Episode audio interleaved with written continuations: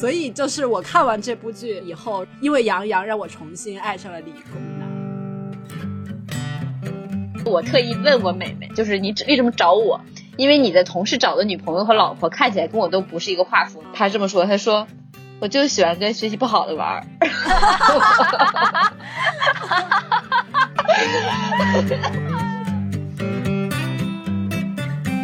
而且理工男他们要是浪漫起来，其实浪漫的特别可怕，就像电视那个杨洋洋也会浪漫吗？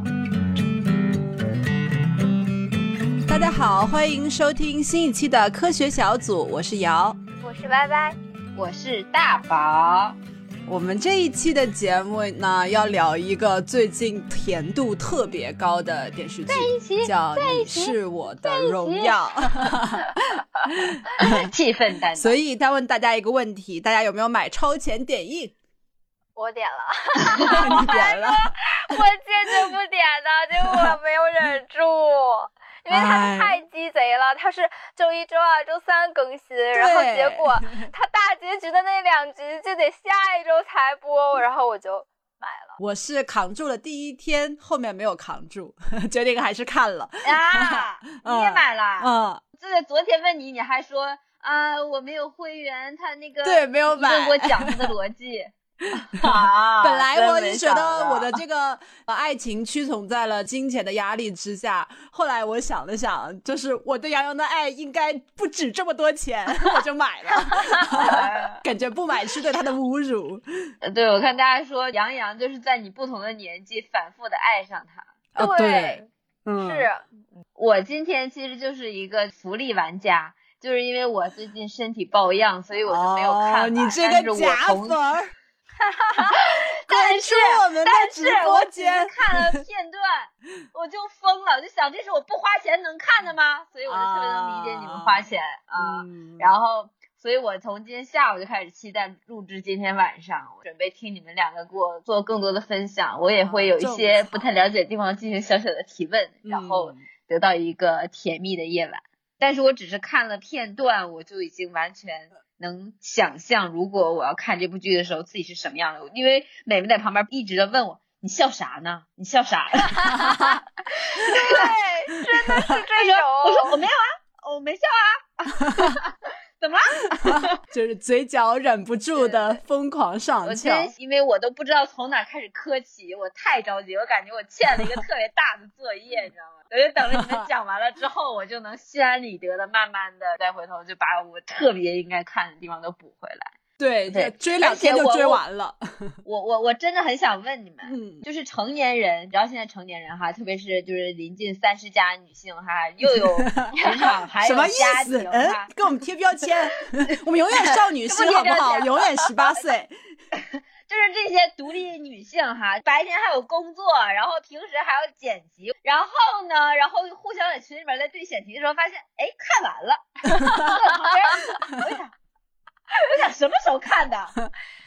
怎么就看完了？停不下来，你知道吗？对，我跟你说，我最近每天都看到一两点钟，就真的是我的爱就是我的咖啡因 啊，就是完全不困。我跟你讲，嗯，我都因为去追这个剧而误工了。本来应该是 周三周三晚交作业，结果是周四晚交的。天呀，那我们快来吧，我们开始可以理解，嗯，好，那我们就先给大家举几个例子吧，然后大家各自说一。说课的最上头的一些呃小片段。好，那我先说，嗯，先是我其实是非常迅速的追完了这部剧，感觉总共也就是三天时间，一天恨不得看了十集。然后我是怎么看的呢？就是正常剧情一点二五倍速，水剧情 三倍速。然后但是杨洋出现的时候，尤其是特写画面一倍速。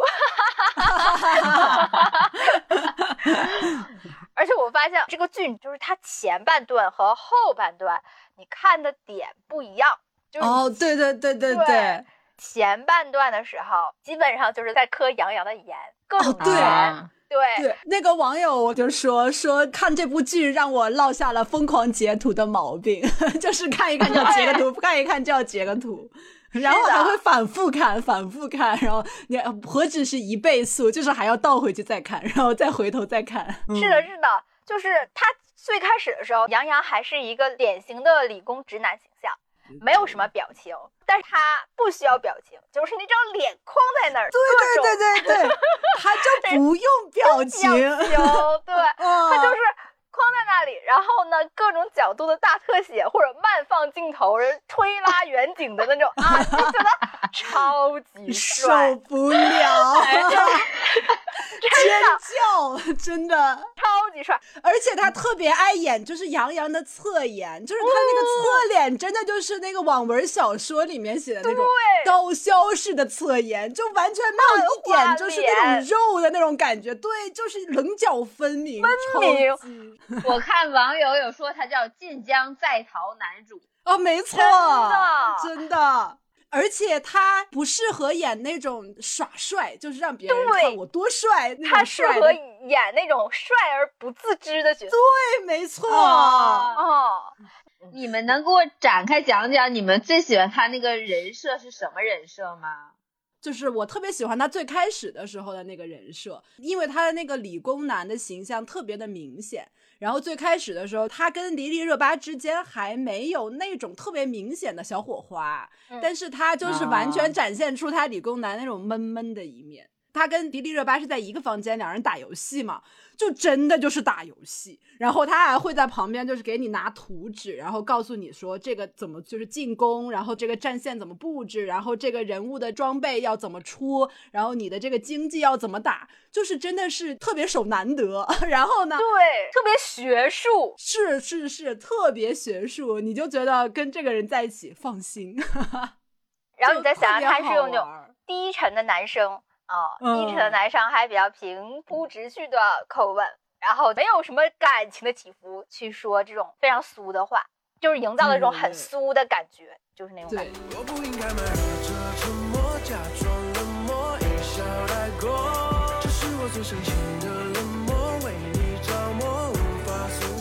刚才不是也提到了吗？说这部剧是前后两种看点，就前面主要是集中在颜啊，然后后面就集中在。这个理工男，他一旦直接起来，哇塞，撩人撩的，我的天，各种骚话，你知道吗？不 断，我想听，我想听，我想听，冲我来。我印象特别深的一幕是，后来就是两人之间不是有点小矛盾，然后他去出差了两个月吧。他出差之前给热巴发了一条消息，然后那个热巴这两个月就一直没有回他，一直没有理他。后来有一天，他那个游戏上线嘛，就发现那个杨洋就是游戏上去邀请他，然后就打了几局之后，他的那个助理上楼就说：“哎。”为什么他在楼下一直不上来？然后热巴就冲到楼下，就发现杨洋一直在楼下拿着那个手机，就陪他打游戏。而且他是直接从那个，就是他是直接出差回来，坐火车回来都没有休息，就直接奔到他家楼下，然后一直打。然后迪丽热巴出来之后看着他，就杨洋说的第一句话就是还气吗？就直接就问他你还气吗？我的天哪！啊！然 后这个还是最开始最肤浅的、最小儿科的那种。我跟你讲，后面看起来那么学术、那么正直的一个人，然后等到跟热巴真的在一起，确立男女朋友关系之后，哇天，他经常开黄腔，你能想象吗？真的，我我是。有看到他们就就就就怎么还有有床床戏呢？这这成年人的爱情啊，密集的吻戏和撒糖，疯狂亲，杨洋真的是。一言不合就开亲，对，然后还有他俩刚刚在一起就是热情似火的时候，他还设计哦留到他家是吧？对，留在他家那天还被狗仔跟拍，然后他还是耍了一些小计谋，你知道吗？还 假装自己打游戏打不过，然后打到好晚，然后没有办法，没有车回家了，然后就想留在晶晶的家里，他就跟晶晶说：“晶晶，以后我会很主动，但我对主动不是很有经验。”过分了，你记得提醒我。比如说，今晚我想留宿，过分吗？过分。那个时候 真的也就他俩就确立关系一周不到，就一周不到，就是从老家返回那个上海的第一天当晚，然后他就要求留宿。后面超级宠。也是哦，也是他俩在一起，就还那是在老家，然后他就带着他去逛湖嘛，然后就开那个游艇，两个人突然开到湖中间，他就停住了，然后那个晶晶就问说怎么了？为什么停住了？这个时候洋洋就说啊没有油了，需要加点油，然后又是一言不合就把晶晶拽了过来热吻，吻完了之后说。嗯，加好油了，然后继续开，你知道吗？就是他后期完全开启了那个霸道总裁模式，就动不动就啪，然后就哎对，就就上。哎，你这么说，我就想起来了，就是好多网友说杨洋他这个人设特别有意思的地方，就是长得也好，脑子也好，职业也好，然后但是他没有钱。然后，所以是吧？就是跟那个霸总那个人设，就是其他的所有的 都具备，但是就没有钱。哎，提到这个我就可好奇了。我当时想，咱们国家的科研人员这么穷吗？对呀。好惨！讲讲 讲讲，可惨了！就在里面给他塑造的就特别穷，就是个穷小子。然后因为就因为说从穷小子还跟大明星在一起，这合理吗？他最开始也有这种疑惑，所以他就是前面也热巴跟他表白的时候，他就没有接受，因为他觉得我凭什么？对，我凭什么跟他在一起？我当时边看我就想，哎，这真是傻子有傻子的快乐，聪明有 聪明人的苦恼。我说这要是个想得开的或者是心大的，早就乐呵呵的俩人在一起了。这智商高的人，挣你也挣不过人家呀。对呀，这想的这个细，说把一辈子都想完了，然后结果人跟人家提出说再也不见，就是对，就是有一句就是不取何撩。就他前面表演赛的时候，两个人那个暧昧的小泡泡就已经要溢出屏幕了，你知道吗？就差一句说这是我男朋友，这是我女朋友了。然后这表演赛结束之后，哎，突然就就就 over 了，就说不合适。我真的觉得 杨洋你不厚道，你知道吗？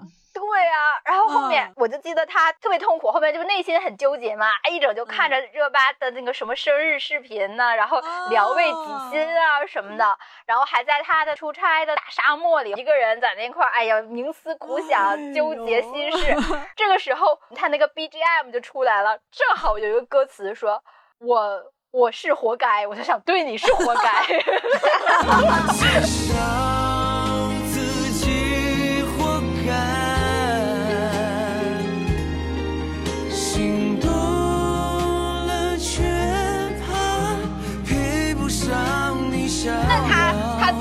怎么鼓足勇气就扭转自己的想法，要跟热巴一定要在一起呢？还是爱的力量吗？他怎么想开的？不是，是因为后面那个剧里面有一个潘粤明饰演的那个角色，也是他们所的一个研究员。然后潘粤明的那个角色，呃，跟他一起出差的时候，突然就他就晕倒了，然后被检查出来得了是癌症还是什么？对，胃癌。对。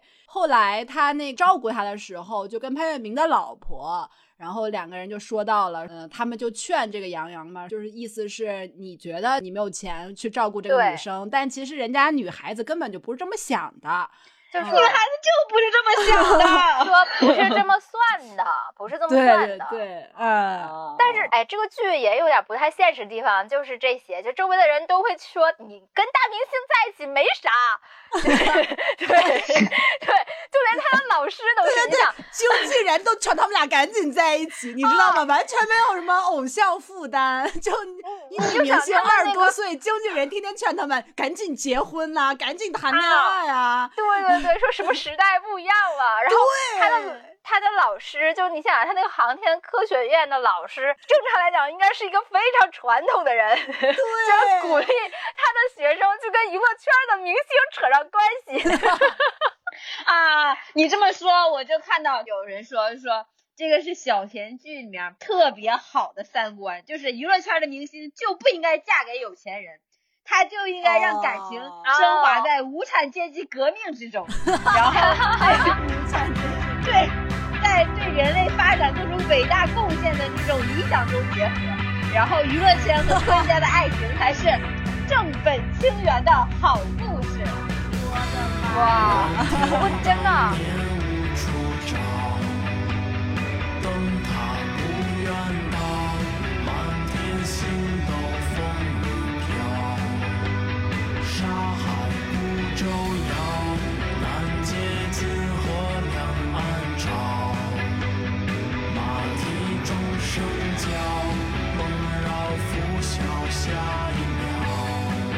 不得不说，里面那个女星他真的不太像善解人意，然后可爱，跟你撒娇卖萌，然后只爱你一个。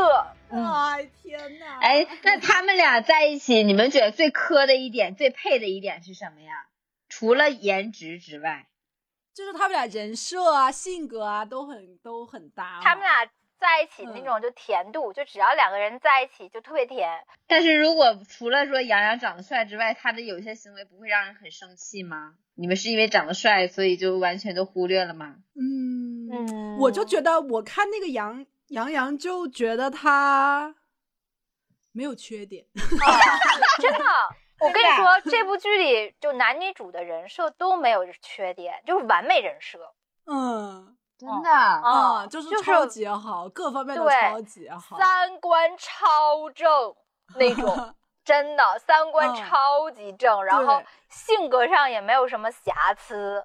对。你像杨洋他自己，首先他自己工作的这份航天事业就是一个很高尚、很崇高的事业嘛。然后他工作非常辛苦，然后废寝忘食，但同时呢，他又特别宠女朋友，对，就是又做到了一个合格的航天科技员，然后又做到了一个非常合格的男朋友。对，所以就是我看完这部剧以后，因为杨洋让我重新爱上了理工男。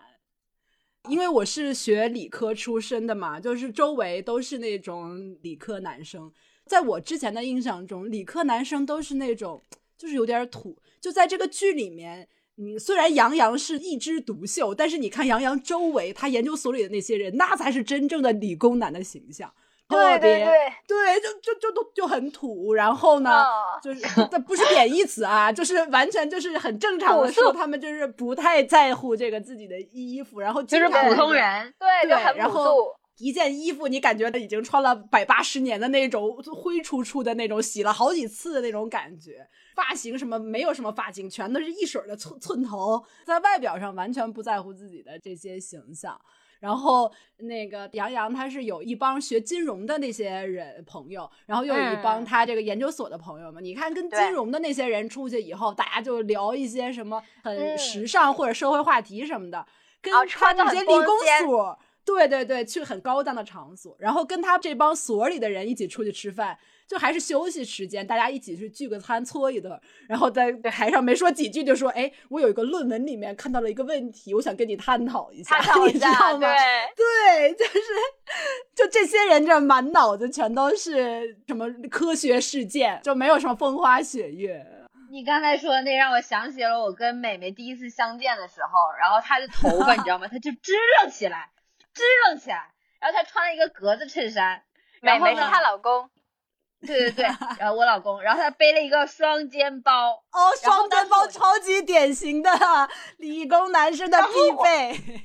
我当时你知道吗？我脑子就是懵了一下。我当时想，你不要就是让我这么刻板印象，就真的你怎么就这么程序员？就是你为什么要穿格子衬衫？反正就是他们就是很喜欢，他们就是这样比较舒服，就是感觉在某些事情上缺少一点就是浪漫的那种调调，就他们没有这个意识。而且感觉理工男他们就好像没有什么幽默感，或者说就比较喜欢冷幽默啊啊啊！就可能他自己觉得好好笑，但其实对别人 get 不到，就跟那个《生活大爆炸》里的那个 Sheldon 一样，就是他总会用一些很高深的科学名词，然后去玩一些文字游戏，然后自己一个人觉得好有趣，就哈哈哈哈，然后看到别人一 脸莫名其妙的时候，还要出言嘲讽，然后说 哦。原来你是听不懂是吗？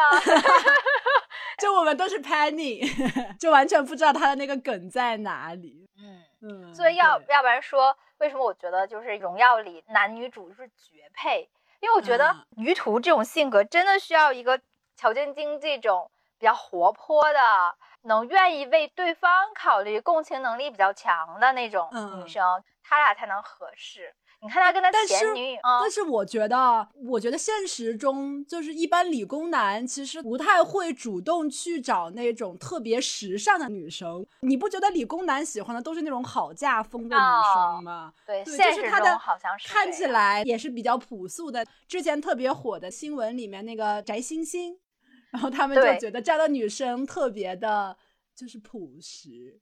然后就是或者是他觉得顾家，跟 自己是风格步调一致，嗯，哎，对对对，比较好驾。驭，可能。对，所以这一点也是让我觉得在剧里面和现实生活中有一点点不太相符的。嗯，嗯，大宝呢？大宝呢？来来来来，让我来，让我来用真实的事例来挽救你们对理工男贫瘠的认知，好不好？来吧，快 来快来！就是我太我对理工男太有话语权了，我真的，反正因为我现在就嫁给了一个我非常非常喜欢、跟我非常匹配、非常 match 的理工男，特别喜欢，但是他也有一些现实版的乔晶晶。啊，但对对对对对对对，我我就是我俩就是甜宠剧，就是因为我也是傻傻的嘛，人设重叠。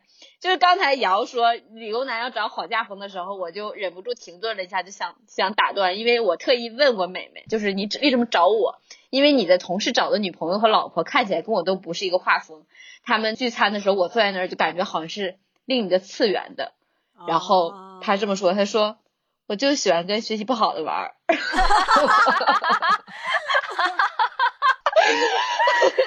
我觉得他是在侮辱你。我还就是刨根问底，我说那我学习也还可以吧，不就是稍微普普通通？那具体是什么原因就喜欢我呢？是因为我怎么什么因素，性格哪里怎么好吗？他说。嗯，可能就是因为就是我在学习这方面非常有优势，所以我就想要找一个互补的，我就喜欢这种类型。哎呦我的天呐，那你就可以给他补说为什么喜欢他，然后你就可以说，嗯，因为我在颜值方面比较有优势，所以我也想找一个跟我互补的。但是你知道吗？夫妻在一块待时间长了，饮食结构很像，会越长越像。我这个优势都已经完全就已经补到他那边了，是吗？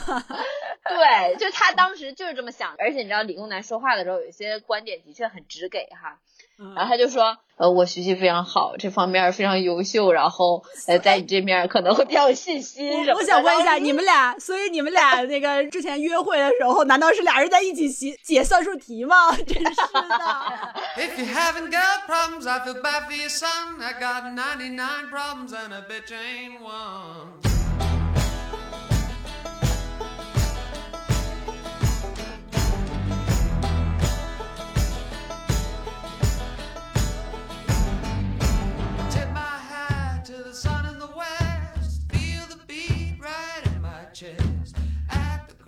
And a bitch ain't one. crossroads a second time.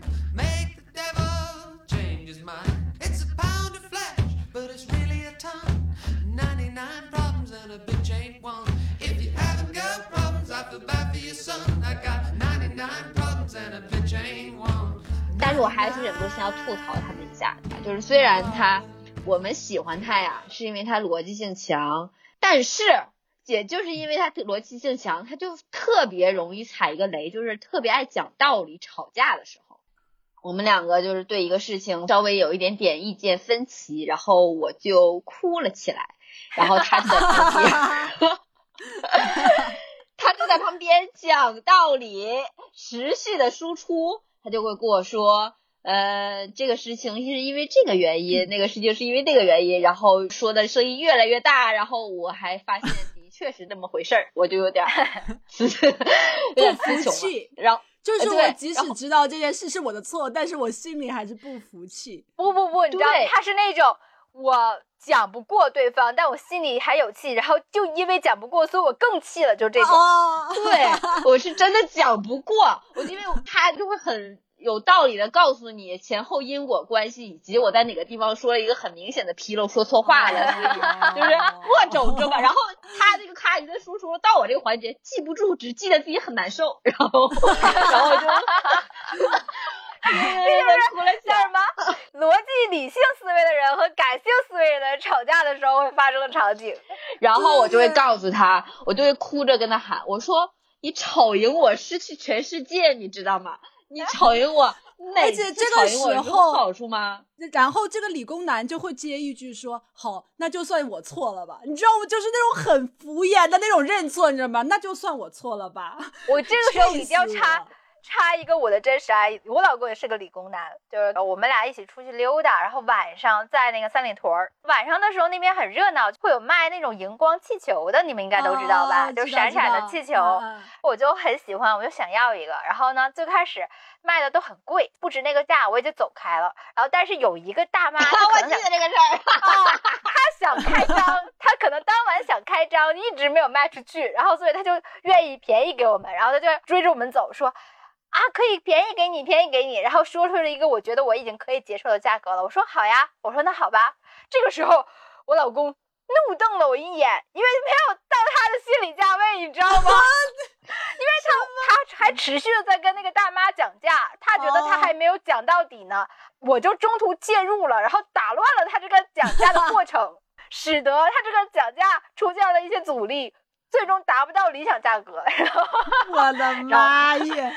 然后我当时你知道给我气的，我没有任 何拿到气球的喜悦，然后我就给他一顿数落，我就说啊，你觉得你为了省那五块钱，然后让我生这么大气，你值得吗？五块钱。然后呢？然后他呢？马上意识到了他的失误，然后后面也在哄我，但是我当时已经被那种愤怒已经冲昏了头脑啊！对，而且就觉得无法理解，哄了我半天得。但是我发现了有一些区域呢，就是属于理工男他们自己的生活区域和擅长区域，就不要去触碰。就比如说像我们家，就是如果买什么东西啊，享受什么福利啊，我是绝对不会买的，我一定会让我老公来下单。因为他一定会通过自己的几种计算方式，我这个满减凑成另另外一个单，再凑上我领的另外一个券，我在其他一个薅羊毛的群里面再得到一个什么福利，我能得到一个最优答案，就是买的更便宜。这就是他就很享受于在这种反复的计算之中。对，所以你们家双十一都是要你老公来去计算怎么买，是吗？没错。我们家跟你说，我我老公如果做运营的话，他是电商平台的一个比价好手。跟你说，就是他 整个价格敏感型运营，你老公能不能开个薅羊毛群？我们下次按着你老公的群去买。真的，他就能够买任何一个东西，他能全年的价格某一个区间比较便宜，某一个区间比较贵，然后因为什么原因比较便宜，什么原因比较贵，他都能跟我说清楚。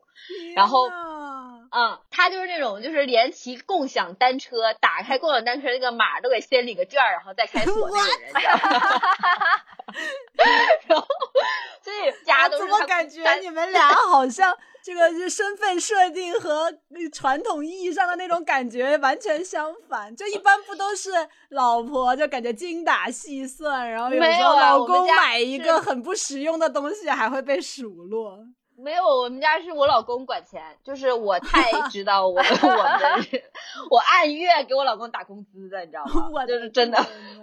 真的，对，然后我经常会买一些什么东西什么的，我就不告诉他，不是说那个他不让我买，而是他觉得我买的不更贵，价 格，对，对，对，对，对，对，对，哦，那你这是不是算工男好的地方啊？对，就感觉又省钱，然后又就家里雇了一个 CFO，嗯。所以就怎么说呢？嗯，对，但是我也是在那种过程中就逐渐的清晰了我的想法，就是我慢慢的就是感觉到了，我就喜欢理工男。柠檬树上柠檬果，柠檬树下我和我，只有我一个人，可恶！不要灰心啦，你也可能会遇到你的理工男。没关系，没关系，让这个就是狗粮的滋味再更猛烈一些吧。快来告诉我。那好吧，那我们就借着这种温馨的氛围，我们聊一聊理工男好的地方有哪些。现实就是要在这夸老公了是吗？哈哈哈哈哈公放来公放。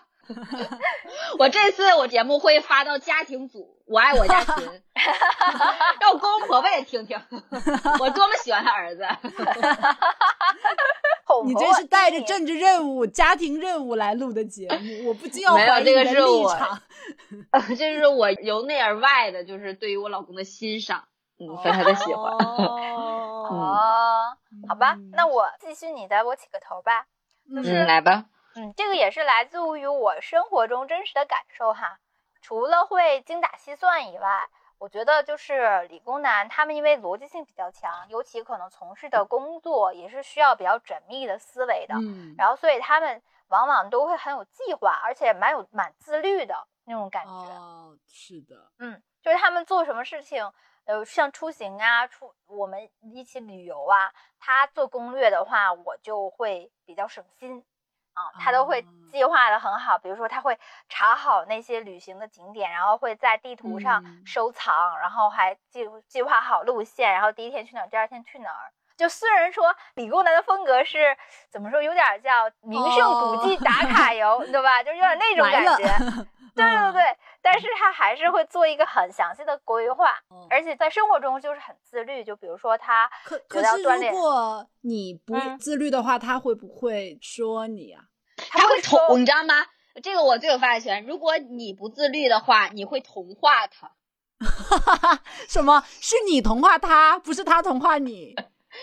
对，因为懒惰真的传染能力太强了，就是往上挺难的，往下一出溜儿是吧？对，所以老师才说不要跟差同学一起玩儿。真是，我跟你说，我老公选择我绝对是给自己堕落人生找一个借口。我跟你讲。都怪你，真是，他就是自己学累了，共同退步。但我老公是带着我一起，就是拽着我一起。比如说到点了，该运动了，就会说来来来，该运动了。然后把什么我的手机拿走，然后把我的那个运动服送过来，然后就这种，就是他比较会，他愿意带着你，也不是太好了。这种感觉，如果你设置一个 flag，你就可以让他监督你完成。嗯，不自觉的会受一些影响吧，就是因为你看，都说双方要共同进步，或者起码你步调一致嘛。你看他这么上进，呃，干的都是好的事情，所以他也会影响到你，然后你自己也会觉得你也不能太虚度光阴。就这种感觉哇，那你跟大宝完全感觉你们俩 是就是两个方向哎，就是一个是共同进步，一个是共同退步，怎么 回事？我对不起我老公，大宝你这个害群之马，老公对不起，我真的不爱学习。你你确定你把这个视频发到家族群里不会被群起而攻之吗？哎，你知道吗？就是我老公和歪歪的老公一起学英语，就是歪歪老公就是也。特别能省钱，就告诉我老公，你报这个班儿，坚持每天学反钱。哎，我老公来了精神，他又喜欢反钱，又喜欢学习，他就也参与到这个班里边。然后他第一期就学完了，因为坚持很久。然后到第二期学习的时候，就正好赶上我们备婚时期，然后他就每天都在学习，然后我每天都在备婚，他每天都在学习，我每天在备婚，然后我就生气了，然后就跟他吵架，他就给我讲道理，还在那学习，然后就。一顿给他痛骂，我说我今天就不会让你学完，你好过分啊！你真的，我说我就不让你躲在象牙塔里，我要让你面对这个真实的社会。我就把他那个课就手机给他关机了，他就那一天没完成打卡，嗯，然后拿到返券，没有拿到返券，然后就自此以后再也没有学过英语。所以我在这儿，天哪！我在这儿再一次给我老公道歉，对不起。你该学还是得学，对不起。完全是那个生活中里面的恶天使。对不起。OK，但是我我也要你这个结论就是理工男人家本身没有什么问题，问题的根儿在你这儿，是吧？问题根儿在理工男找什么伴侣？对。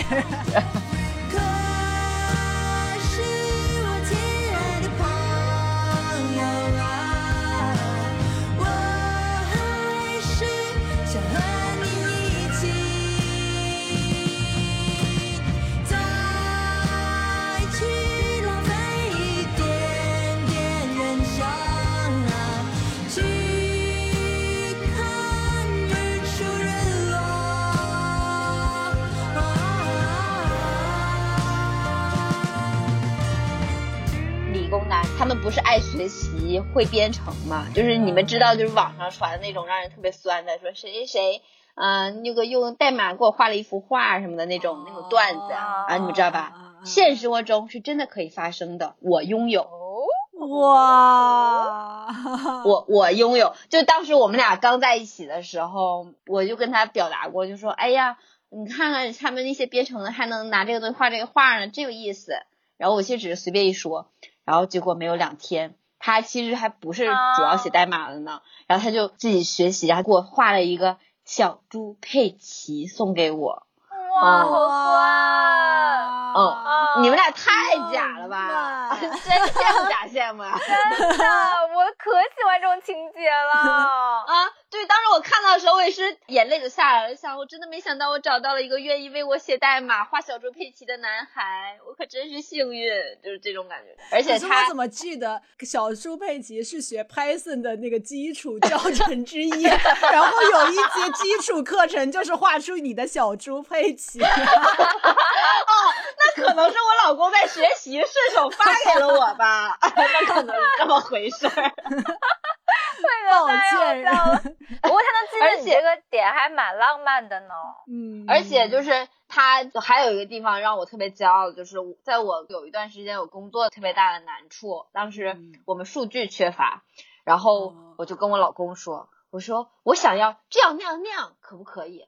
然后我老公就沉思了一会儿，说可以实现。然后他就认 认真真的就自己写代码，他因为他自己平时工作是不写代码的，他其实是偏另外一个方向的工作，然后他也是要从零开始学的，他就自己下了个课程。那果然那个小猪佩奇就是学习过程中的产物 啊！正好我这连上了，这是大 对。然后然后给我讲了，把那个我需要的需求的体系的东西全都学完了，学完了之后就帮我实现了。然后因为他，我的这个业务就跑了起来，所以说我可能现在又有工作，我的老公功不可没，我在这里 再次感谢他，真的，他就等于是解放了我很大部分，他在这些方面的确非常鼓励我，就是他是用脑子做事情的人，这一点我是非常喜欢他的，我喜欢理工科性感的大脑，这是我的总结。你这缺啥补啥是吗？是是是，对对对，可能是吧。这也是我自己的一个心得体悟，就是我要找这种类型的人来带带我，啊，很快乐。哦，理解理解。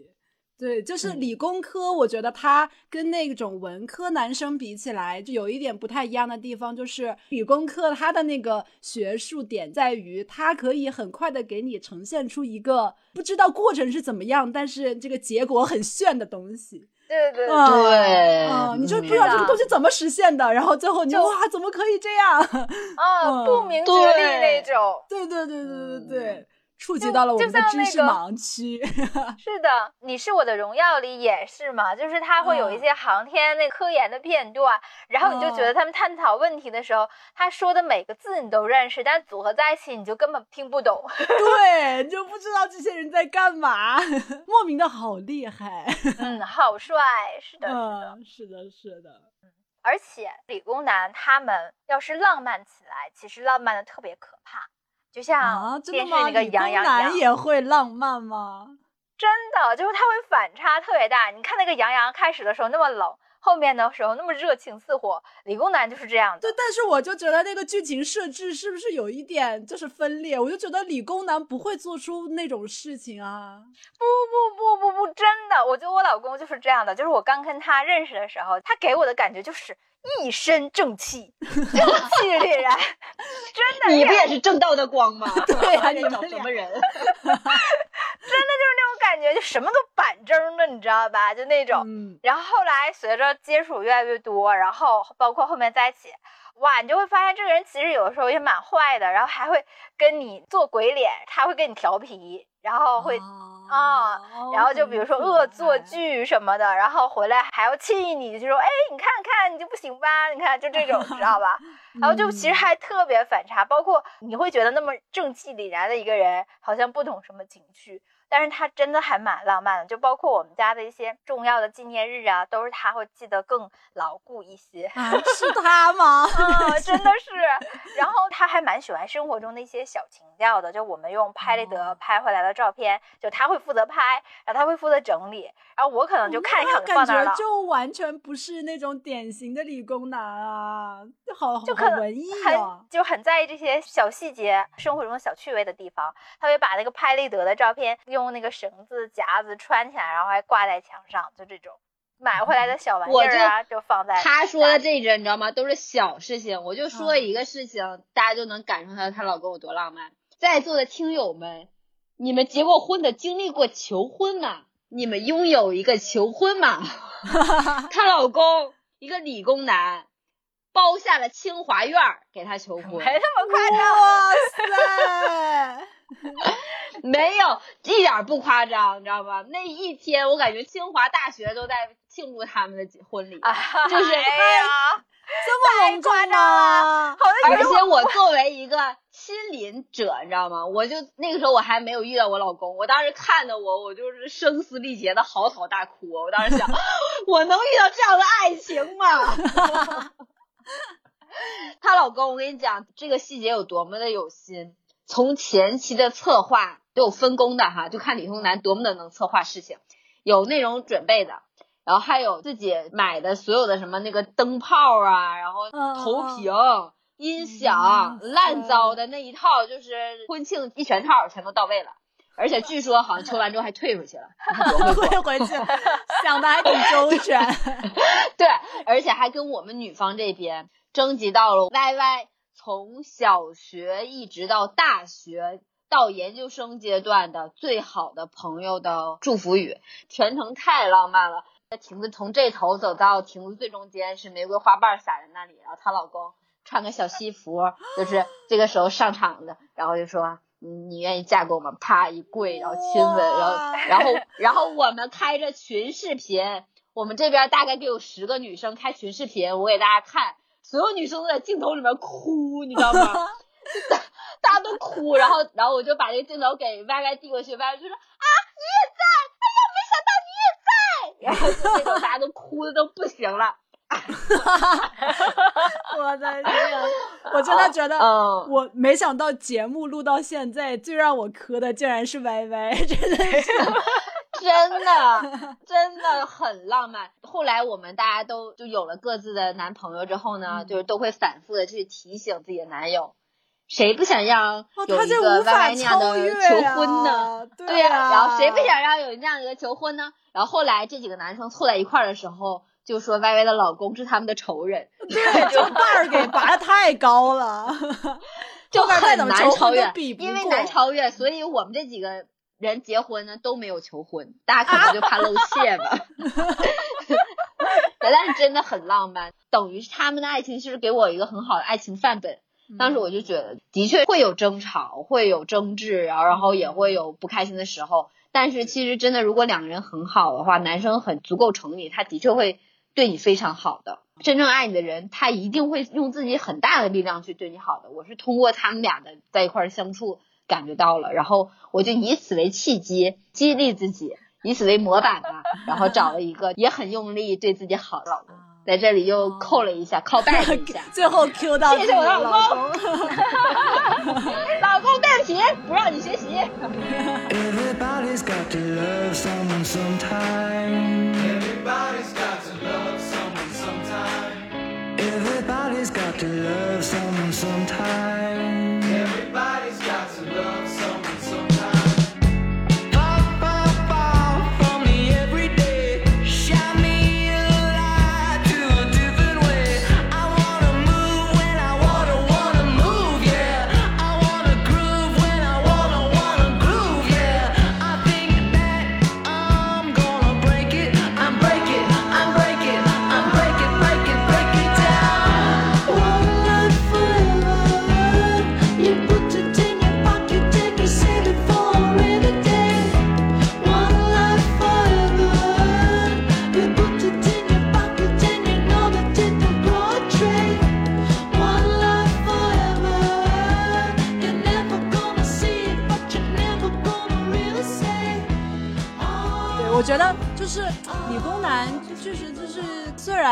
有时候不是那么浪漫，然后在那个情商上稍微欠缺了一点点，但是如果他真的认定是你的话，他真的是对你特别特别好，真的就是是的对对根正苗红的，对，然后人善良正直的理工男是真的很好的。对，我觉得我老公骨子里是还是一个挺浪漫的人。嗯，我基本上就是他说的那样啊，我也不再补充啥了。哦好吧。那最后我这个柠檬精就来找大家询问一些问题吧，就是我最近遇到一个理工男，然后呢，就是哦哎有故事了，来来来，就是还是在刚认识的初期啦，但是我就会发现有一些理工男会普遍出现的问题，然后我也不太知道要怎么去解决这些问题，所以要向你们俩请教一下。来吧来吧来吧嗯。来吧，对在线答疑。是的，第一个问题就是感觉，嗯、因为我相对来说比较文艺嘛，然后理工男呢，感觉他喜欢的那些，比如技术啊、数据啊方面的东西，其实喜欢的类型不太一样。那你们就日常生活中怎么去找两个人之间的这种共同语言呢？其实我觉得就是你给他定义为说他喜欢数据，然后不喜欢这些文艺的东西，其实就是相当于刻板印象了。他不是不代表不喜欢，他可能是没有接触过，或者说你没有跟他人讲，带他接触过。。对呀、他不知道，但是他哦可能就是因为他没接触过，但并不代表他不喜欢。两个人互相喜欢，他是会愿意跟对方去尝试一些对方喜欢的东西的。就比如说我跟我嗯老公在一起，他以前从来都不看综艺，嗯那怎么感觉又是一个共同退步的案例呢？举个例子，就比如说我，他之前从来都不会看综艺，韩综就嗯更不可能了。然后我特别喜欢看韩综，然后他就会陪我看，然后但他也会看的津津有味，对就会看得堕落的快乐，就是你一旦尝试了就欲罢不能。啊、所以说我觉得这个你不用担心，尤其在接触阶段，你就多跟对方去说一些你分享自己喜欢的对东西。对嗯对，然后这个我特别赞同。对，嗯然后他如果真的好感，他会感兴趣的，就算不会是真正的成为他的切身爱好，但他会尊嗯重你，会愿意跟你去研究，然后享受你跟他的分享。对，我也是这种感觉，就是嗯找伴侣的时候，我们不会找到一个跟自己一模一样的人，嗯我们不是要找一面镜子，但其实我们是要找一个能够跟自己在一起很安心的彼此做分享和愿意倾听的人，这个就很重要了。嗯，好的。那第二个问题就是，我一直有一个疑问，就是理工男他看女生到底他比较在意的是哪一点？就是感觉大部分理工男他首先看女生还是会看外表，就是他觉得这个女生很好看，然后他才可能就对你会比较感兴趣。但是我又有一点担心，我就怕说，呃，他可能最开始没有那么多能跟我在精神上共情的地方，我就会担心说，如果他喜欢的我只是长相这一点的话，那这个感情就是没有办法后面的持续。所以你们觉得，就是这个理工男他看女生最在意的到底是什么？我我客观分析啊，就就就可能还是好看，就是啊，怎 么真的假的？所以真的只有好看这一点是吗？所以你有没有问过你老公，刚开始谈恋爱的时候，他到你身上哪一点特别吸引他？还有什么？嗯，就这个我没有当面问，但是哦就是我们在一块儿的时候，就像 Y Y 他们也总问啊，然后我老公就会说他挺好看的。果然，哎呀，我觉得这个都不是理工男了，就是个男的就这样，百分之九十九吧。哦 但是我老公这么说的，他就是觉得呢，好看，这可能就是一个因素，这个就像敲门砖一样。然后，但是他更多的选择要跟这个人在一块儿，还是因为性格，这个跟他平时闷闷的性格比较互补，就是觉得我能带给他很多快乐。就像我们也喜欢男生颜值高一些，然后干净一些、清爽一些，这个是他加分项。然后我们在这个基础上之后，我们去了解他的灵魂嘛。那最后一个问题就是，那你们觉得，不管是攻略理工男，还是在跟理工男相处的过程中，嗯，有没有一些就是值得呃分享的小 tips？我有，嗯，其实嗯。最好的方法就是直球，一定要直球。对，就是最好，而且还是最简单、最有效的方法。就是他们不会绕弯弯，然后他们的那个洞察力，有的时候往往也会比较差，就不会太会看眼色。你让他猜，他根本猜不出来。但是内心质朴的理工男，他们是非常听话的，而且他们学习能力很强。就是你感觉他们有一个小本本，然后会他喜欢这个，不喜欢那个。对对对，然后下次就不犯了。对对对，真的是哦，就直球啊，包括不光是说教东西这种直球，就是你在感情的也要直球，就你不要觉得女生可能需要腼腆一点。就是你也可以动不动的就表达，所以最后就是要说我要问他你要不要做我男朋友吗？这样吗？可以啊，可以啊，可以，这是一种选项。但是你如果说不想这样的话，中间你还是要偶尔试试好，就是不是说一味的说等着男生主动着。学到了，学到了，呃，记在小本本上。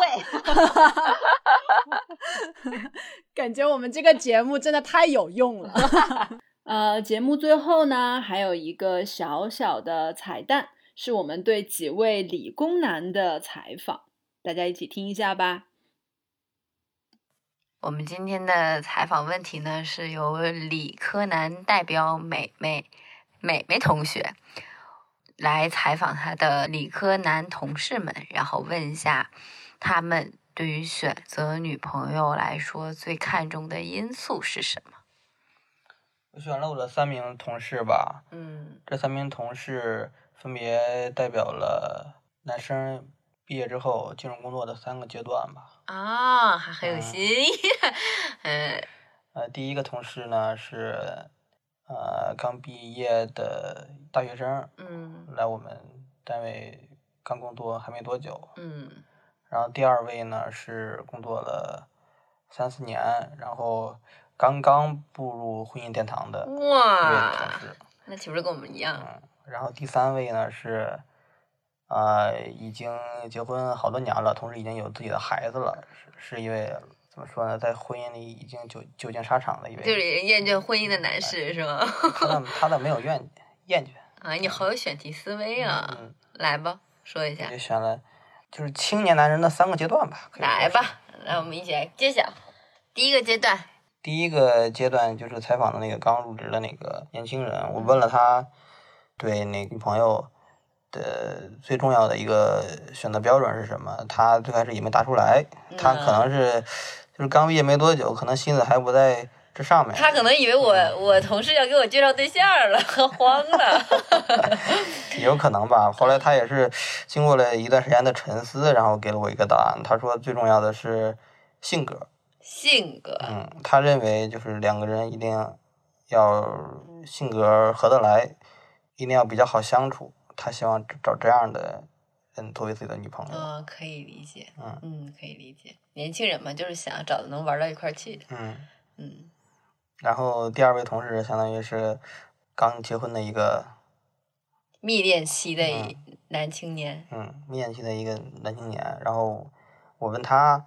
就是择择偶标准是什么？他基本上是不假思索的，非常痛快的就告诉我了。然后他还总结成了，嗯，三个词儿。天呀！你快说一下。胸大，腰细，屁股圆。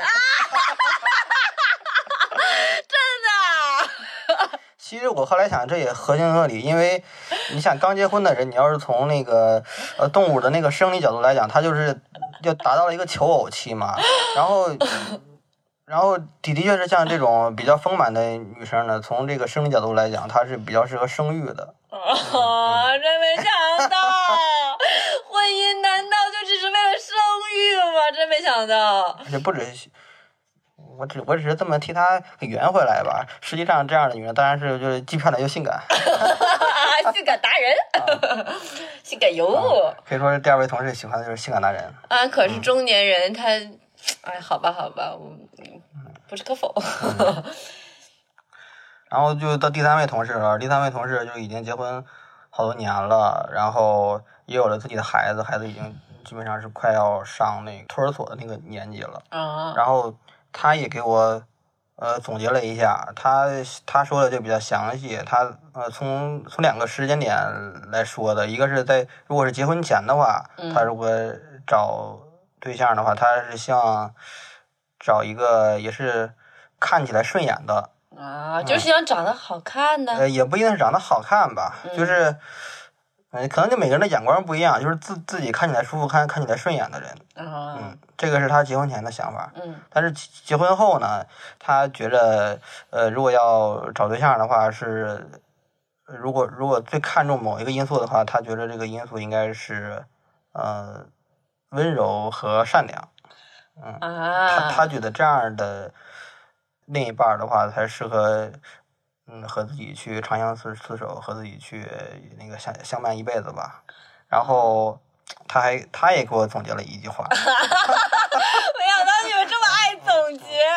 他他他给我总结了两句话，嗯，就是解释他这个婚后的这个择偶标准。嗯，善良是最大的美德，温柔是最大的福气。哎呀，这没想到这么正能量，太好笑了！感觉你们理科男其实就是不管是提问还是回答，还都蛮认真的哈。嗯，是不假思索还是陷入了沉思给出的答案？他基本上也没怎么想，就是我问他之后，他就给我答出来了吧？他可能就是。这可能就是他心里的标准吧。啊，那那那你呢？你最大的标准是什么呢？我呀，嗯，我要是找对象，我感觉我最开始可能也主要更看重外表吧。啊，我可能就想找一个漂亮的吧。漂亮的，嗯，那你找到了吗？找到了。哎呀，恭喜你啊！真为你开心。然后呢？嗯，漂亮相当于只是一个那个敲门砖吧。哎呀，要求这么高。嗯，基本上漂亮之后才会相互了解、相互认识。然后第二点，我就是希望他那个比较积极向上，比较乐观，就是热爱生活。那你觉得你找到了吗？找到了。你确定？嗯。我我我感觉不是我的。是，我已经找到了我 一生的挚爱。呀，太恶心了！就这样吧，就录到这儿吧。因为想念太过于具象，所以宇宙才有了月亮。想你时。